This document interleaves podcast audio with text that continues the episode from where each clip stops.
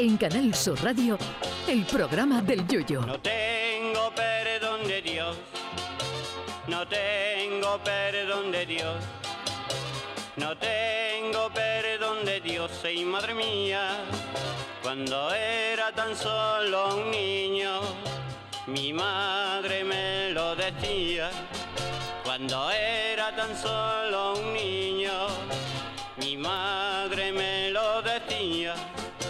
Yo siempre me he preguntado cómo es posible que al Cádiz le hayan metido algunos goles que parecían ridículos y me quedaba pensando en cómo se había podido comer eso el portero.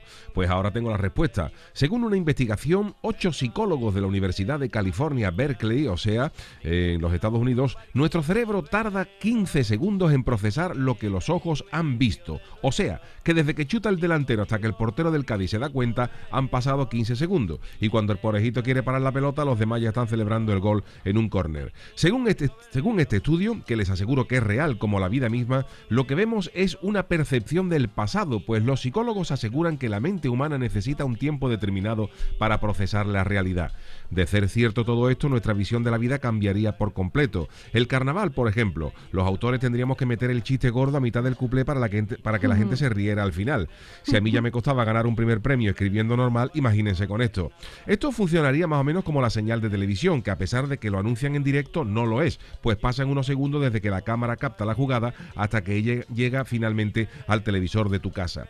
Dice el estudio que si nuestros cerebros estuvieran siempre actualizándose en tiempo real, el mundo se sentiría como un lugar caótico con constantes fluctuaciones de luces, sombras y movimientos. Vamos, lo que les pasa a algunos después de fumarse un canuto gordo, y que nos sentiríamos como si estuviéramos alucinando todo el tiempo. O sea, que todo lo que percibimos ha pasado hace 15 segundos. Ahora me explico yo por qué hay gente que coge los chistes tan tarde o porque hay algunas veces que te da un apretón y vas al váter corriendo creyendo que te va a dar tiempo y no. Según este estudio, nada es en directo en nuestro cerebro, sino que vamos 15 segundos de retraso. Con lo que me cuesta echar a mí cuadrar los tiempos de la escaleta como para que vengan ahora los psicólogos estos a ponerlo más complicado.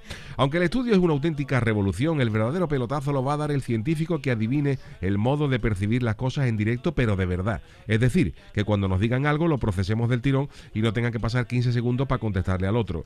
Imagínense usted que mi amigo del alma me, me, pide ayuda para bajar a la calle el piano que tiene en un noveno piso sin ascensor el sábado a las 7 de la mañana porque tiene una mudanza.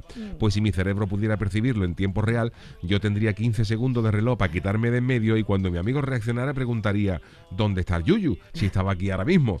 Ayer hablábamos del famoso cuesco en el ascensor. Si se pudiera percibir eso en tiempo real y no 15 segundos después, habría tiempo de pulsar el botón del piso más cercano y bajarse a tiempo antes de que aquello se convirtiera en el mismísimo Averno. Pero lo más importante de este descubrimiento es que, por tanto, este programa nunca es en riguroso directo. Así que el Chano, que siempre llega a lo justo al estudio, tiene 15 segundos de más para sentarse. Anda que no la ha venido bien.